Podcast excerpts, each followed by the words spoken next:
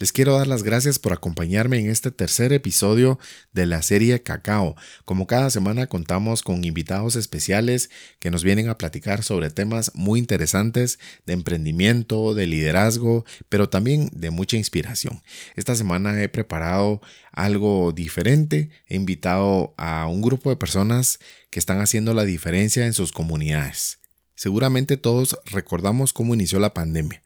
Sin duda que fue una noticia de mucho impacto para todos nosotros, pero conforme se desarrollaba la pandemia en países de Latinoamérica, en Europa, etcétera, y en el, y en el mundo, comenzamos a ver imágenes pues sin duda los enfermos, los decesos, pero también empezamos a ver esas imágenes de personas que estaban recuperándose de la enfermedad.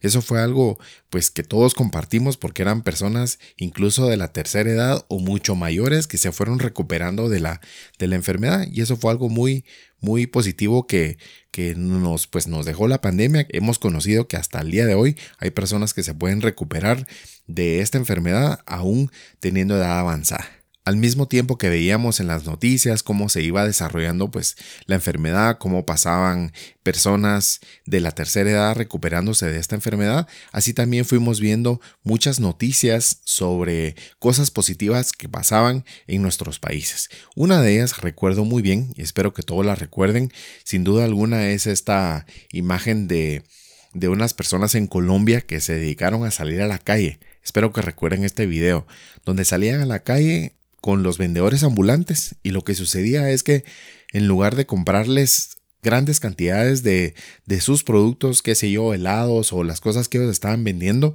sin duda, para poderlos apoyar, les compraban algo, una o dos unidades, pero les daban un gran billete. Les daban mucho más dinero del valor de los bienes. Entonces la gente en realidad se sentía como muy impactada por ese gran gesto de caridad. Así también fuimos viendo muchos otros grupos de personas que se fueron uniendo, uniendo esfuerzos, organizaciones internacionales que fueron recaudando dinero, recaudando fondos para poder brindar ayuda a quienes más lo necesitan. Y el episodio de esta semana trata de mostrar justamente eso, un pequeño ejemplo, un pequeño gran ejemplo de cómo nos hemos agrupado como personas para poder brindar ayuda a quien más lo necesita. De nuevo les doy la más cordial bienvenida al tercer episodio de la serie. Me llamo Fernando Barrios y espero que disfruten este tercer episodio. Así es que acompáñenme.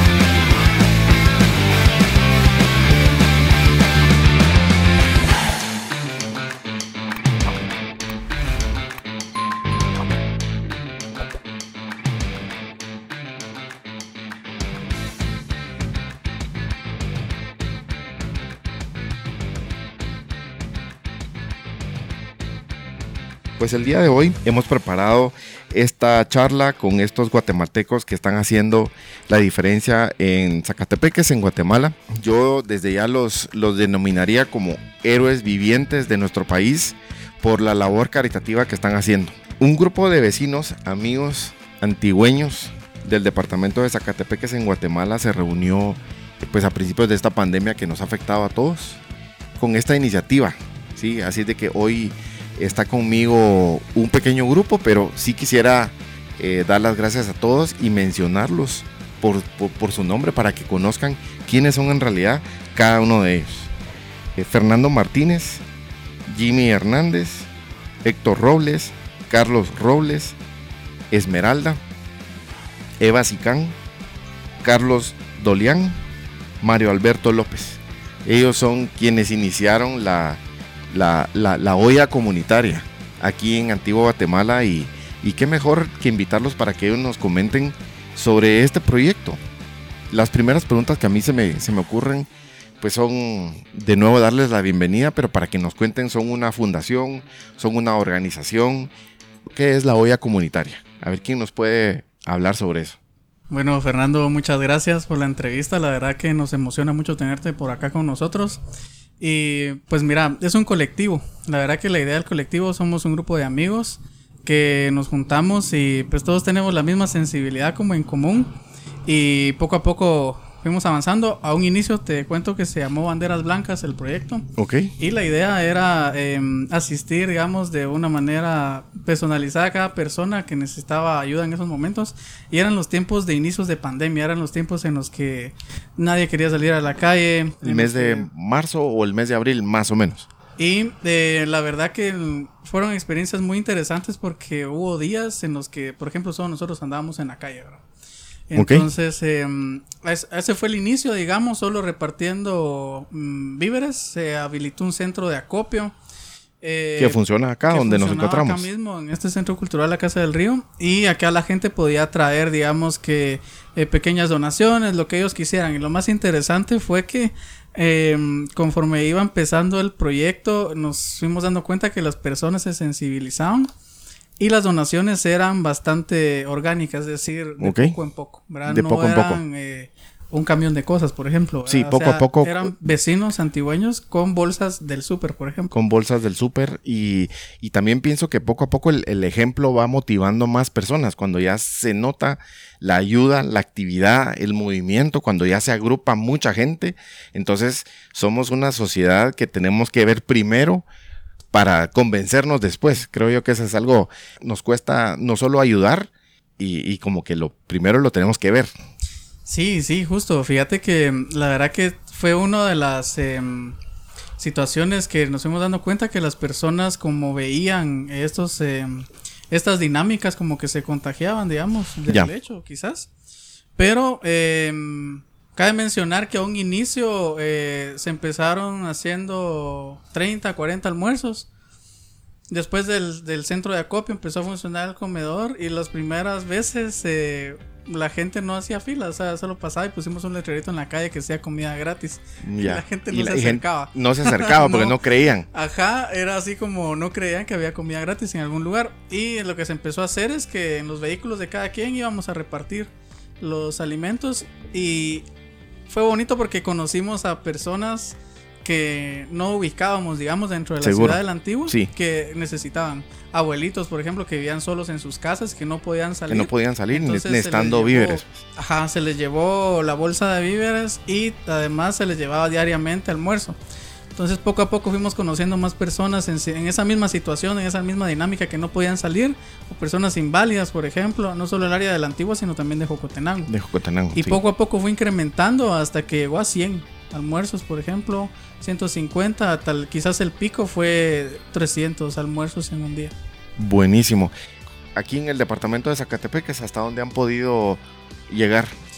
Pues la verdad es que mm, dependiendo eh, la circunstancia, porque a un inicio eh, emergían, digamos, varios casos. Por ejemplo, había el caso, hubo el caso de una un papá soltero que tenía a su cargo cuatro hijos, no tenía trabajo. Él vino aquí a la antigua hace nueve años, vive en un cuarto súper pequeño. Con sus hijos. Con sus hijos, ajá. Y ese fue uno de los casos, digamos, que necesitaba atención bien específica o otros casos también donde los em, las familias tenían una persona que por ejemplo padecía de ataques ok, gente más necesitada con, enfermedades. Con una ayuda específica. Y eso era lo complicado, ¿verdad? Eso era lo complicado. Nosotros no manejábamos para ese tiempo eso, ¿verdad? No, no manejábamos medicinas, entonces. Claro. Nos costó ver esa parte. ¿Cuánto tiempo duró eh, la entrega de víveres bajo ese sistema y cuándo abrieron ya el, el tema de, de la cocina y a, poder brindar ayuda a muchas más personas.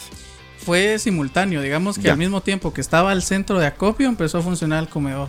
Y fueron dos cosas que iban emergiendo al mismo tiempo. Claro, claro. Y mm, sí, la verdad que desde el inicio hasta el día de hoy, digamos, se ha mantenido la dinámica, aunque hace aproximadamente dos meses se frenó un poco repartir los, la bolsa de víveres porque ya, ya no se ya no se podía circular. o sea, bajaron las donaciones, bajó todo y, y al comedor ya necesitó digamos, como más, ¿verdad? Porque era más gente la que Más venía gente a almorzar. necesitada, sí. Y ya no nos podíamos como que dar, digamos, que ese lujo de tener otra parte, digamos, solo para bolsas y otra para comedor. Entonces Sí. se unificó. ¿Cuánta gente colabora eh, hasta el día de hoy en, la, eh, en este proyecto? Este Bueno. proyecto tan bonito. Déjenme Bueno, hay decirles. personas que están acá siempre, por ejemplo, que son alrededor de unas eh, de 5 a 10. Y hay personas detrás también, por ejemplo, hay una chica que se llama Julia que nos echa la mano en redes sociales, por ejemplo. Ok. Y ella, por ejemplo, está detrás, ¿verdad? Que no se ve aquí, pero está.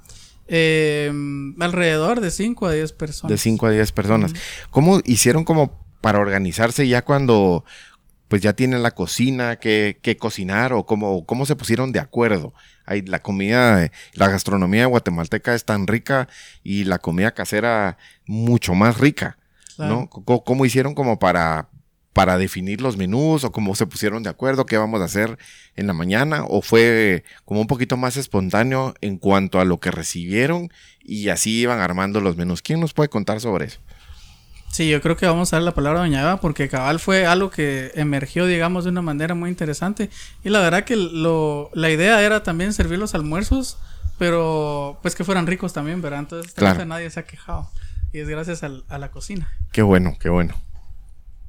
Muy buenas tardes. Buenas Eh, tardes. Mi nombre es Eva y estoy participando aquí en el grupo del, De la olla de la olla comunitaria y eh, pues estoy casi al- estuve ya estoy desde el inicio de esto, Desde el inicio acá. y pues ha, ha sido una buena experiencia para mí estar acá porque pues eh, al principio pues eh, había un menú pero luego ya no se podía hacer un menú sino que vamos mm, vamos cocinando eh, conforme van entrando las la verdura La comida. Sí, la, todo lo que se trata de, ¿verdad? de verdura. La verdura no puede, no aguanta tanto. No aguanta tanto, Ahí sí. vamos nosotros viendo, eh, voy viendo cómo armo los menús a diario. Ok. Según lo que haya, ¿verdad? Lo que entre. Ya. Y De cinco. de carne. Claro, claro. Entonces ahí vamos armando el, men- el menú. No es un menú que ya tenemos, sino que lo- todos los días vamos viendo qué. ¿Cómo, cómo hacen para, cómo sí. para tener los menús? Sí. ¿Cuántos tiempos de comida están brindando ustedes a la comunidad? Eh, al principio, como bien dijo Mario, eran 300 personas, fue eh, 250 y luego ha ido bajando. Ahorita Ha estamos ido bajando. alrededor de 150, 200, 175. Entonces nos ha, nos varia- todos los días va variando. Ha ido variando. ¿Desde qué horas están brindando su ayuda en la mañana? ¿O a qué hora cierran? ¿O cómo, cómo, cómo es su sistema? Sí, a las 9 estamos acá. ¿Ok? Sí, a las 9 empezamos, de 9 a 3. Estamos acá elaborando los, los platos ¿verdad? con, con el equipo de, de voluntarios. Que ¿Cuántos más voluntarios aparte de ustedes que están acá? Tene- yo tengo en cocina eh, ocho personas. ¿Ok? Ocho personas a cargo. Sí, ocho personas, nueve conmigo. Buenísimo. Entonces, sí, somos nueve y entonces mm, entre los nueve hacemos posible de... Toda, Ah, toda esta magia de poder sí. brindar ayuda a la, a la comunidad. Ajá, Eh, co- como vecina, ¿antes usted se dedicaba a esto o usted siempre ha tenido el gusto por, por, por cocinar? Digamos, como una persona líder en la cocina que, que, que diga qué plato se va a preparar con los insumos que se tienen. Sí, yo he trabajado para cocina. Ah, ok, Tanto buenísimo. aquí en Casa de Río como, como mi trabajo. ¿va? Últimamente tenía trabajo. Ok, Y, y por la pandemia pues fui retirada, fui despedida. Y entonces mm, pues aquí encontré la forma de apoyar. apoyar a los demás. Apoyar a los demás, sí. Y Sí. entonces mm, pues aquí estamos al frente de la cocina. ¿va? Y cada día luchando por... Por, Por ah, continuar- con- continuar la labor. Ah, la labor de, de las personas que necesitan de un, Claro, de un claro. plato de comida y lo hacemos con mucho cariño, con mucha dedicación y tratamos de que sea un menú sano y, y delicioso, ¿va? Porque para eso estamos acá. También tienen esa recompensa de las miradas, la sonrisa, el agradecimiento de la gente. ¿Qué nos puede eh, decir Esmeralda cómo se siente poder ayudar? Porque no es solo eh, trasladar o servir, sino que hay más alegría en dar, pero hay una alegría mucho más grande cuando se da una entrega, cuando el ser humano se entrega a los demás. Es decir, ¿qué se siente ver esos rostros de las, de las personas que vienen acá?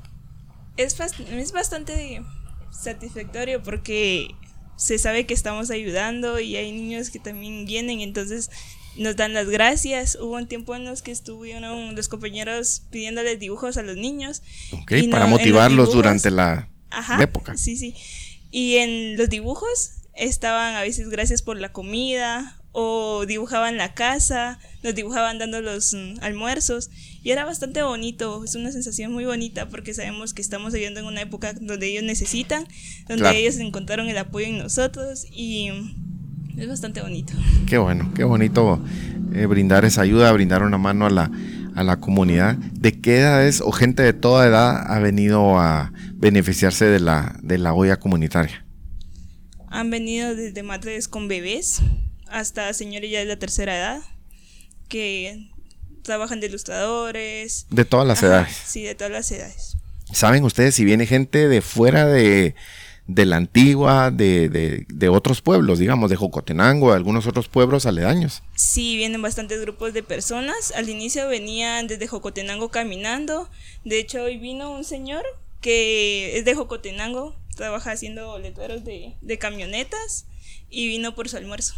Qué buenísimo, qué, bonita anécdota de poder impactar a la, a la comunidad y, porque se recibe una gran bendición, a Cada uno de, los, de, las, de las personas poner al servicio eh, las manos, lo que conocen y, estar integrados. Qué bonito, yo los, felicito y, para mí son, son héroes, son héroes. Son héroes vivientes. Gracias. ¿Cómo se logran los apoyos? ¿Cómo, ¿Cómo han hecho para recibir? Bueno, al principio me comentaron que los mismos vecinos de la antigua vinieron a brindar pues las bolsas de súper, cómo reciben ayuda continuamente, reciben otro tipo de ayuda, otras cosas que no sean víveres. ¿Quién nos puede contar sobre esto? ¿Qué tal? Buenas tardes. Eh, bueno, la cuestión de, de las donaciones, digamos, ¿verdad? Están podemos como clasificarlas en tres formas, desde em, la de los víveres en sí misma, ¿verdad? Que que ve, como decía Mario, venían desde eh, personas eh, particulares, por así decirlo, civiles, ¿no? Eh, con sus bolsas de súper, pero también cuando fue un fenómeno muy extraño cuando cuando Yamatei empezó a, cerrar los mercados a ciertas horas o, ciertos días, ¿no?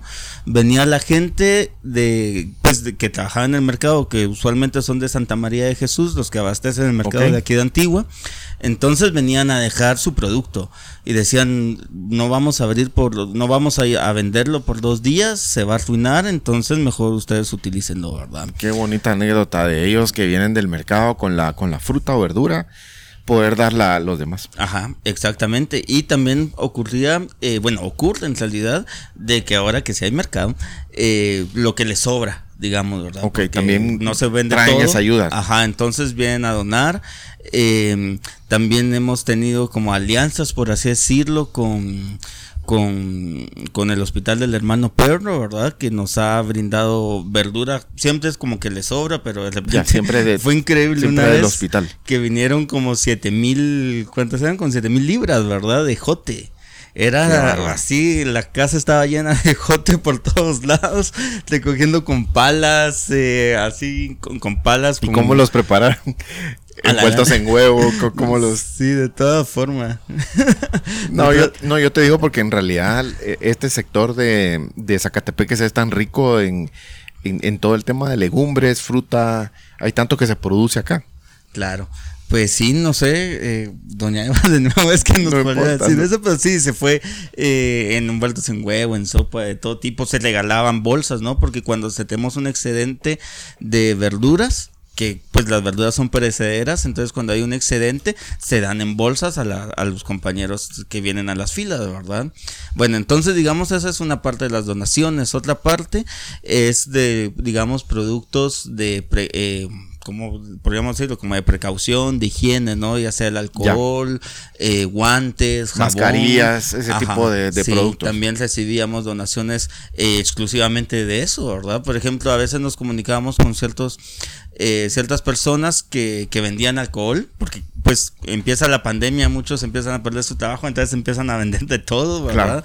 Entonces vendían alcohol y decían, ah, no, pues es para la olla, entonces se los vamos a, se los vamos a regalar. se escaseó, o sea, con el inicio de todo esto se escaseó el gel, el alcohol, todo eso. Ajá, entonces decían, eh, se los vamos a regalar porque son para la olla, ¿verdad? Y por último, que es una de las partes fundamentales para que el proyecto continúe, ¿verdad? Es, son las donaciones económicas. Ok. Eh, que se hace a través de depósitos o a veces viene gente a pues a, dejar dinero. a dejarlo en efectivo. Que pues eso eh, yo siento a veces podría ser algo como es como una faceta que no se ve de una labor como esta porque se dice bueno hay que es de dar almuerzos o algo por el estilo pero se tiene que pagar gas hay ciertos insumos que hay que pagarlo la luz el alquiler agua etcétera agua. tantos insumos que necesita claro entonces sí se necesita un presupuesto digamos eh, de, eh, en efectivo verdad para poder solventar esos gastos.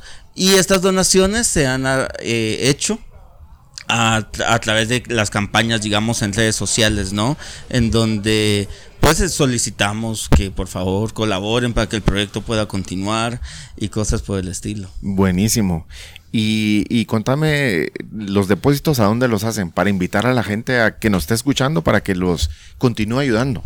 Eh, acerca de los depósitos y las personas que quieren ayudar, a qué número de cuenta y qué banco lo pueden hacer. Sí, así es. Eh, es en el Banco Industrial, cuenta de ahorro. Hay dos formas porque el Banco Industrial funciona de dos maneras. Si tú vas a hacer el depósito al banco, el número de cuenta es 794 53 76 730. Okay. Repito, 794 53 76 730 a nombre de Einar Wellman Menéndez Aquino.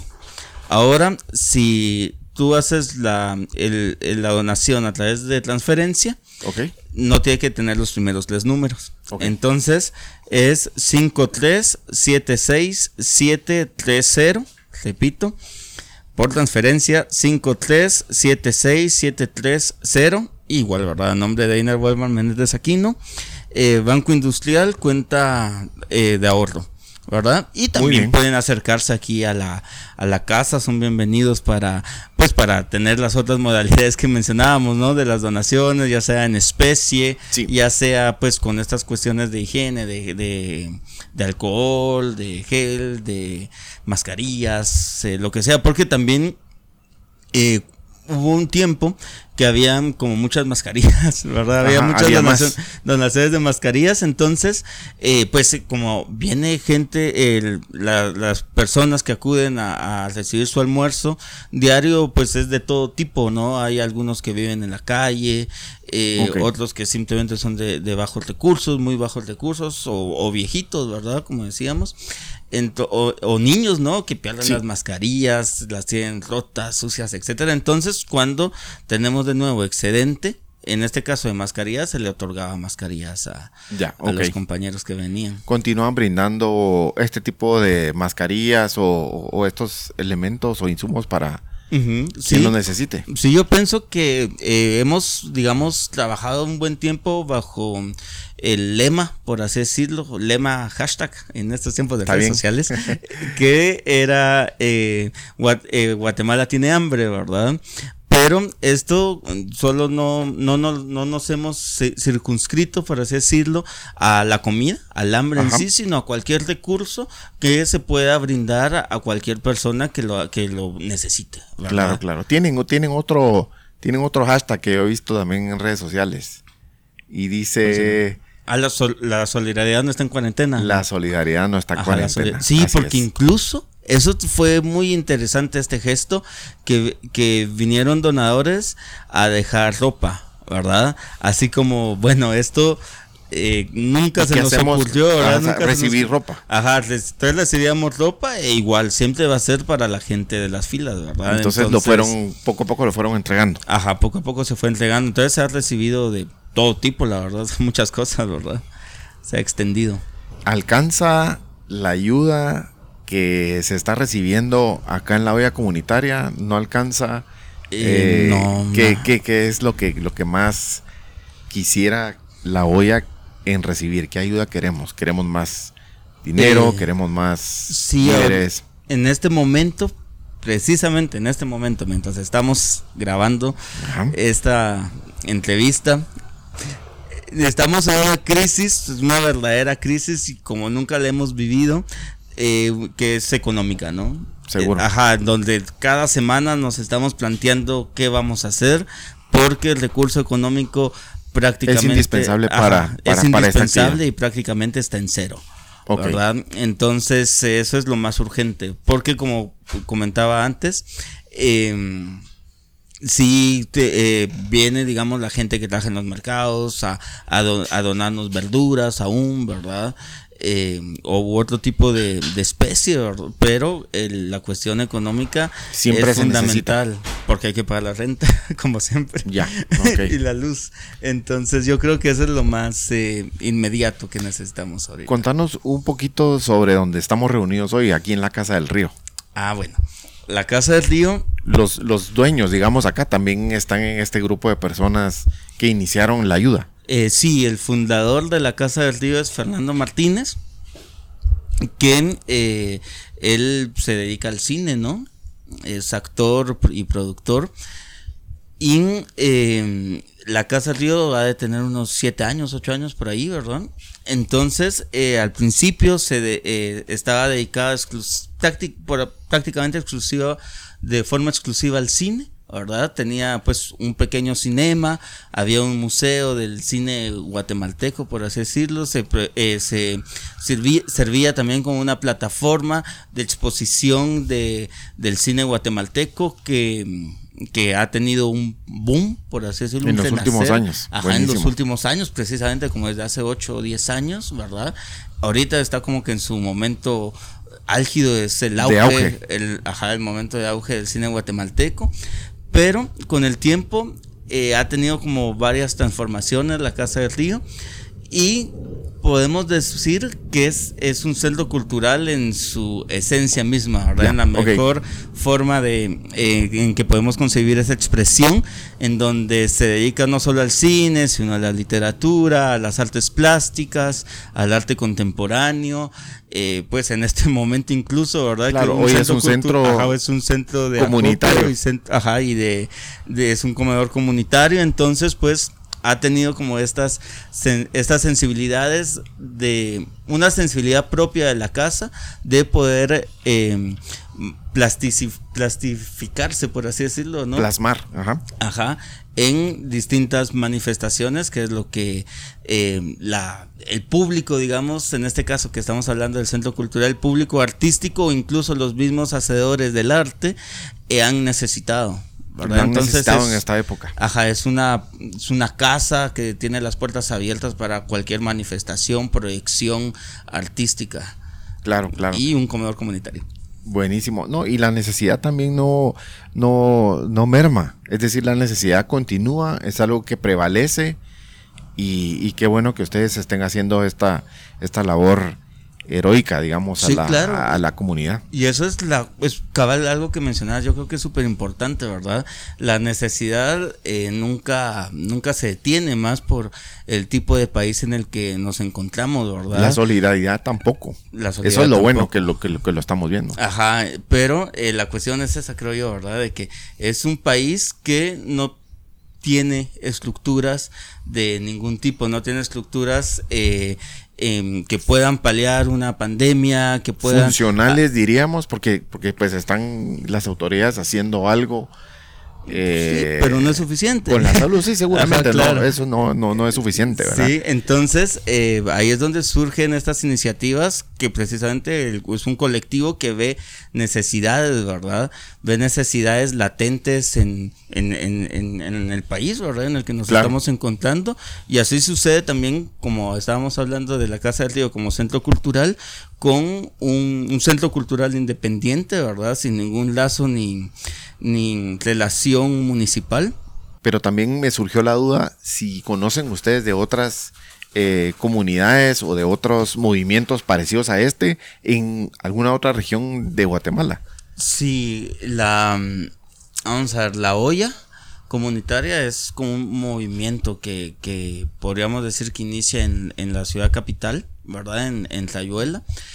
Y después se eh, disemina por el resto de la República. Entonces hay en Atitlán, hay en, en Amatitlán, Atitlán, Amatitlán, en Quetzaltenango. ¿Se llaman todas igual, la olla comunitaria? Eh, sí, se ha procurado mantener, esa unificación, porque pues todos los comedores surgieron como de forma espontánea. Sí, seguro, y para brindar ayuda Ajá, en este momento. Ajá, exactamente, entonces surgen de forma espontánea y como que a alguien se le ocurre la idea de querer eh, unificarse, al menos bajo ese nombre, ¿verdad? Siempre manteniendo independencia y autonomía, ¿verdad? Pero eh, unificarse bajo un nombre, cómo nos vamos a llamar, e insisto, ¿verdad? Como esta cuestión de las redes sociales, con que eso anda buscando, entonces el hashtag olla comunitaria. La olla comunitaria. ¿no? y la ayuda de las redes sociales hoy es vital para comunicar visualmente lo que se está haciendo. O sea, no importa si es un, un comercial, un producto, eh, hoy estamos comunicando la ayuda y creo que les ha funcionado. Sí, sí, ahí seguimos vivos. Seguimos vivos. estamos vivos. Estamos vivos. Sí, no, mira, al inicio yo pensaba también que también hay que dar gracias a Dios porque, porque seguimos luchando contra, contra esta epidemia, contra eh, pues las facilidades o no facilidades de movilizarse en estos horarios y, y, y, todos cuidando la salud, que es lo más, que es lo más importante, cuidando a las familias, ¿Quién nos puede contar un poquito sobre cómo, cómo sanitizan todo o cómo brindan, digamos, cómo, cómo es el proceso para poder brindar eh, una sanitización a la, comida a quien se la está brindando? ¿Cómo, cómo lo hacen? bueno, cuando nos traen víveres, se dejan en el tablero afuera. Mantenemos el tablero y siempre les mm, echamos alcohol a la bolsa en la que viene, a los víveres y ya esperamos un tiempo de dos a tres minutos, luego lo limpiamos y ya lo entramos. Igual con la verdura. Ajá, igual con la verdura. Eh, se, se lava toda la verdura en el baño y ya luego se deja como que seque. Que seque. Y ya, después pasa a la cocina. Ajá. Sí, así. Igual cuando las personas van a entrar se sanitizan con alcohol, se echan eh, gel y lo preferible es que todos se van a lavar las manos. Ok, buenísimo. Eh, también pensaba si quieren darle algún mensaje a los que nos están escuchando o quienes van a escuchar este, este podcast, ¿qué le dirían a la gente? Porque para mí se me hace una excelente idea de poder brindar ayuda. A veces no hay que pedirle permiso a la mano izquierda para, para brindar ayuda, simplemente hay que darlo y hay más alegría en, en darlo, ¿no? Bueno, los queremos invitar a que se acerquen a conocer el proyecto, a que nos apoyen con las donaciones. Eh, en la cocina, doña Eva nos puede decir qué es lo que necesitan para los almuerzos. Y también gel, alcohol, desinfectante, jabón líquido para manos. Todo eso nos ayudaría bastante. Buenísimo. En la cocina, si nos puede mencionar, doña Eva. Sí, en la cocina necesitamos azúcar, arroz, aceite, tomate, cebolla y, también en efectivo para el gas, porque es parte de la cocina. Pero lo que traiga es bienvenido, pues nosotros más seca. Hoy estamos haciendo los tamales acá. No, estamos aquí fabricando los tamales. Qué bueno, qué rico. Entonces, sí, para no comprar la tortilla. Y entonces eh, también necesitamos más seca, eh, maíz, porque también recibimos maíz. Y verdura, carnes, porque también le damos carne a, los, a las personas. Entonces, eh, que nos aporten todas esas cosas, que todo lo que quieran venir a dejar es bienvenido. Buenísimo. Mario, ¿algo más que agregar para ir eh, cerrando esta, esta charla? La verdad es de que me, me surgió y me parece excelente lo que están haciendo. Eh, hay, como decía antes, hay mucha más alegría en, ayudar que en recibir. Y, ¿verdad? Hay un mensaje final que quisieras dar.